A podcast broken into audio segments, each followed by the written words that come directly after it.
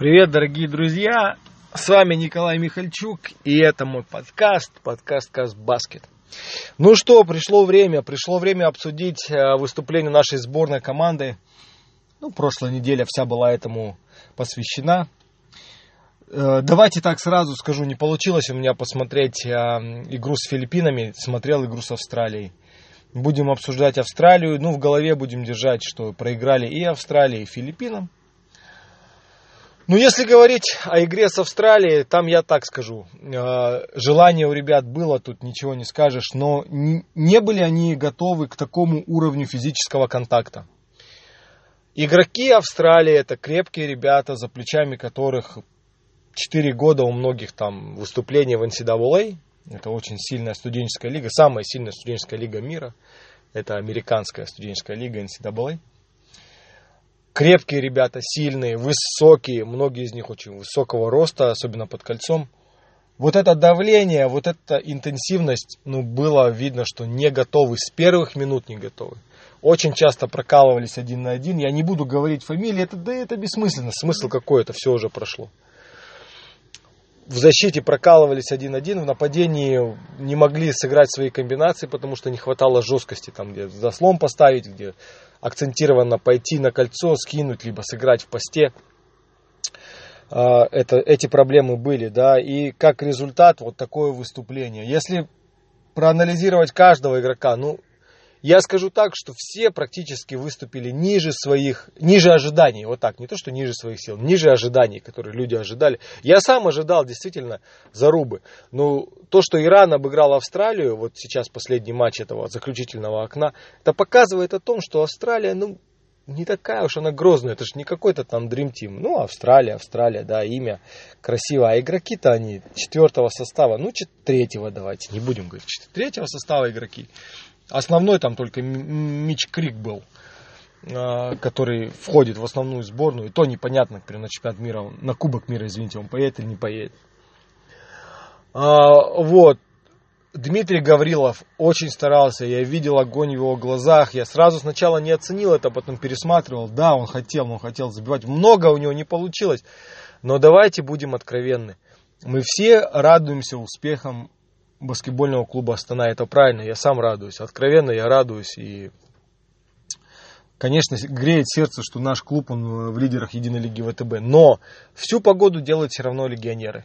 Тот же самый Дмитрий Гаврилов получает очень мало времени игрового. И ожидать, что он сейчас вдруг преобразится, да, и из ролевого игрока, который в Астане ставит заслон, отворачивается, в лучшем случае один раз бросит за игру в сторону кольца, ожидать, что он тебе 10 очков и 10 подборов сразу сделает, но это было бы наивно. То же самое наш капитан Рустам Ергали. Как обычно, боец, как обы... ну, э, очень мой близкий друг и очень хороший человек. Но видно было, что в Астане у него своя роль. И вот в рамках своей роли он очень хорошо действует в Астане. Он может выйти, он может свободный мяч забить, он здорово защищается, он такой игрок, который может прилипнуть и доставить много проблем. Физически он сильный, но у него нет опыта игры там 30 минут, как нужно было быть сейчас в сборной. Что 30 минут ты должен играть без замены, без ничего, вперед, вперед, вперед. После нескольких хороших эпизодов у него начинаются проблемы, то что он физически начинает садиться, и бросок уже не идет. Я вспоминаю, вот я смотрел пресс-конференцию после матча с Филиппинами, и он там много говорил, он был на пресс-конференции. Я вспоминаю его, когда мы ездили еще на Кубок Джонса, когда мы ездили на эти ранние 2007, 2009, а, вот эти чемпионаты Азии. Но он там действительно, он играл и набирал 30 очков в некоторых матчах, 20, но он там не уставал, он реально не уставал. Но это было сколько лет назад. И сейчас у него такая роль в клубе, что он, ну, он выходит, он отыгрывает свой эпизод, он садится, это нормально. Но в сборной у него другая роль, ему сложно с этой ролью. И плюс, конечно, сложно, когда ты играешь с такими сильными ребятами, индивидуальными, там, как Австралия. Они реально индивидуально очень сильно, хорошо могут защищаться, все. Как команда они, наверное, не такие уж сильные, потому что они только собрались, их собрали экстренно, потому что все звезды австралийского баскетбола, они играют финал НБЛ, вместо лиги, там полуфинала у них так их клубы не отпускают. Вот кого собрали, того собрали. Они нормальные игроки, но не команда. Вот. Ну, что можно сказать? Ну, Энтони Клеманс пришел, да, он набрал 31 очко, все. Я думаю, что Энтони просто подтвердил свой уровень, что он действительно стартовый разыгрывающий единой лиги ВТБ. Понятно, он набрал многие очки свои в мусорное время, когда исход матча уже был предрешен, но смысла в этом нет, э, это обсуждать. Он набрал много очков, и видно было, что именно он тот игрок, который может набирать эти очки, он в форме. Единственное то, что он в защите особо не выкладывался. Ну, понятно, он для него, наверное, это все очень новое, и он себя пытался как-то проявить. Ну и, наверное, что, если мало кто забивает, скореров нет таких, он себя, видать, решил проявить в нападении. Но и это и понятно. Саша Жигули, ну, Саша разочаровал, конечно, потому что намного больше ожидали от Саши. Но не получилось. А, не пошел у него бросок, а, прокололся в защите несколько раз. Вот один эпизод был, где он подбор нападения сделал, сверху забил классно. Но, может быть, нужно было попробовать еще как-то под кольцом что-то сделать. Может быть, поактивнее там сыграть, на подборе. Но не было у него того куража, который был у него в Маниле. Не залетели первые броски, и уверенность сразу быстро пропала. Возможно, это давление. Все-таки я разговаривал с тренером, я разговаривал еще с несколькими людьми. И мое мнение, что давление было. Ну, оно реально было давление. Потому что если тебе говорят, что ты должен выиграть две игры, чтобы у тебя был хоть какой-то шанс попасть, это и есть давление. Тебе никто не говорит, как австралийцам, там, вы уже, у вас уже билет в Китай забронирован, так просто и играйте, и мы вышлем третий состав, там, ребятки, давайте постарайтесь сыграйте, да. Я не думаю, что какое-то давление было у Австралии, и точно было давление у наших ребят. Вот. Ну, сыграли, шансов особо не было против Австралии, потому что там даже 30 очков доходило, доходил разрыв. Филиппины не смотрел матч, но только скажу про Эндри Блача, потому что я разговаривал с главным тренером сборной, я э, говорил еще с несколькими специалистами вокруг этой игры, и я высказывал свои опасения, я сказал, что Эндрю Блач, он действительно будет проблемой, потому что Эндрю, он в очень плохой форме, и ну, уже давно не на пике своей формы, но все равно он тот игрок, который вот в НБА, да, взять там Кевин Дюрант есть, да, Демаркус Казинс, есть Парзингис, есть вот такие игроки, которые высокого роста, но которые обладают скилзами, как у защитников. Вот он один из той немногочисленной группы игроков. Вот это Эндрю Блач. И так получилось, что он, видимо, не захотел, решил по пути наименьшего сопротивления пойти. А, мне и так миллионы будут платить в Китае, я не буду напрягаться, буду лучше отдыхать, наслаждаться жизнью. Ну, если бы он хотел, мне кажется, что у него была очень и очень приличная карьера в НБА, то, что он игрок высочайшего уровня, да, да не уровня, таланта, да, так скажем, не то, что он сам себя сделал, нет, он просто, он рожденный талант, да, очень высокий талант баскетбола. И он это доказал, и показал это а, болельщикам казахстанского баскетбола в Астане. Ну а теперь вопрос, что делать, да, как быть и как э, воспринимать это поражение, эти поражения. Но я скажу так, что э, у нас есть проблемы реально. И самая главная, наверное, наша проблема это то, что э, мы очень плохо воспринимаем критику. И вот даже многие мне говорят, что вот, ты не любишь сборную, там ты не любишь Казбаски, ты критикуешь. Ну, ребята, ну это точно бред. Наверное, так как я люблю Казбаскет, и столько, сколько я посвятил ему, и насколько я близок к этой теме, наверное, надо поискать таких людей. Я, мне просто, ну, иногда мне просто реально обидно, что у нас есть люди, которые хорошо понимают баскетбол, есть люди, которые хорошо понимают реальность нашего баскетбола и реальность азиатского баскетбола, да, можно так говорить. Но их не слушают. Никто не прислушивается, никто не пытается сделать так, чтобы голос других каких-то людей был услышан. Да, ну я тут можно назвать, вот взять просто людей, кто руководил сборной до Ренатоса.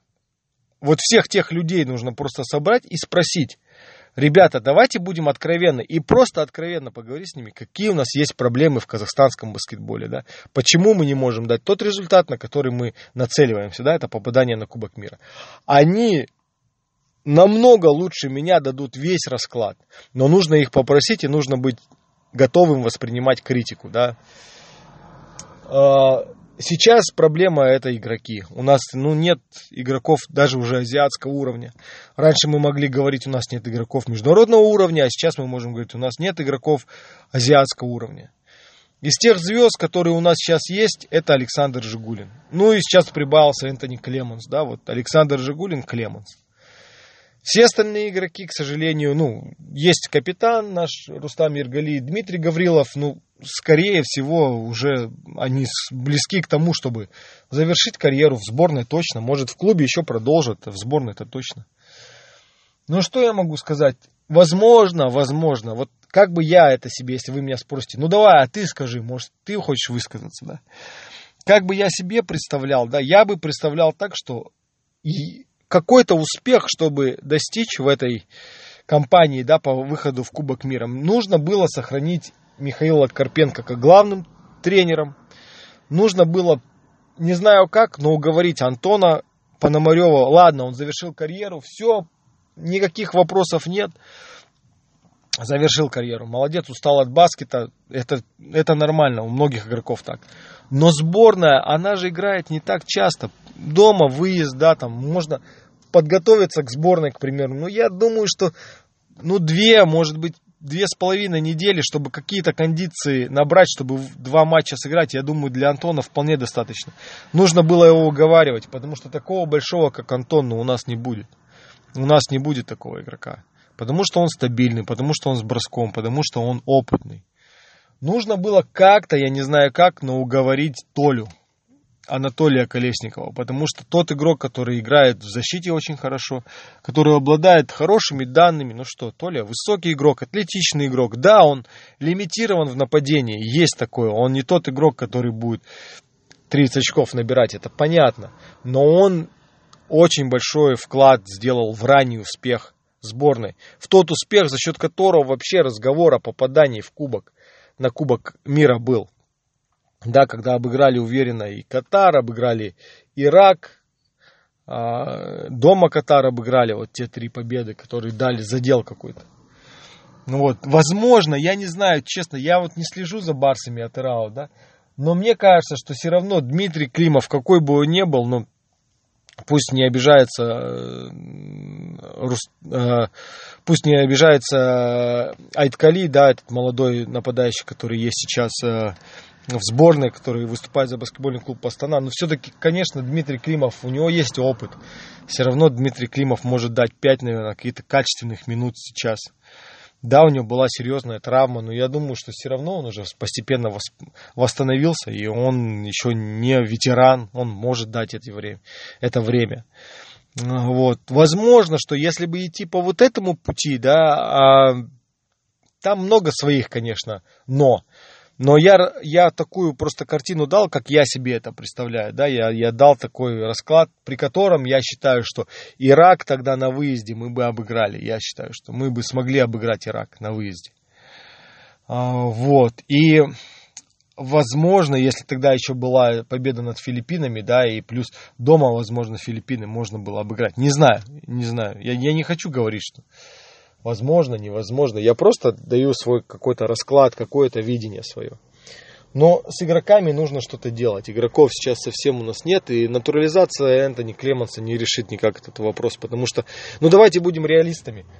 Энтони Клеманс уйдет играть в э, команду Евролиги, там, скажем, я не знаю, Милан, к примеру.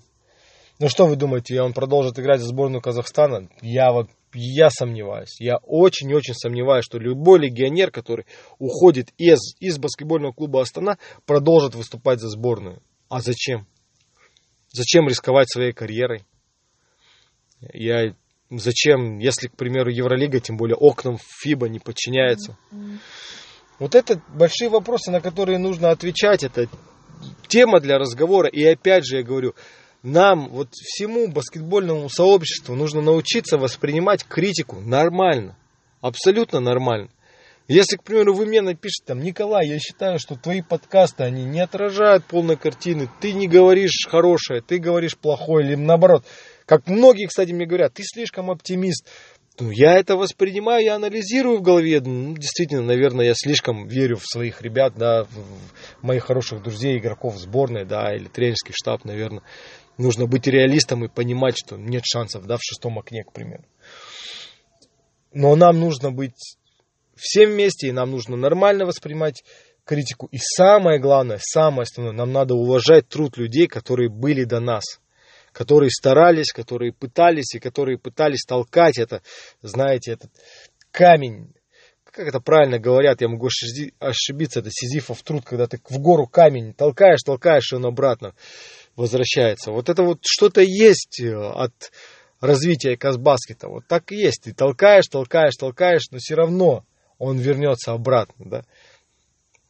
Потому что нет уважения твоим всем действиям, что ты старался, что ты делал. Никто этого не видит. Никто не видит, что насколько это все сложно и насколько это все не НБА, насколько все это не Европа, насколько все это не развитый баскетбол, а это тот баскетбол, который только начинает свои первые шаги. Ну вот такой получился подкаст. Давайте рассказывайте, что вы думаете. Жду критику и научимся вместе адекватно воспринимать критику, я считаю. И будем двигаться вперед. Спасибо вам огромное, дорогие друзья. С вами был Николай Михальчук. Это мой подкаст о Казбаскете.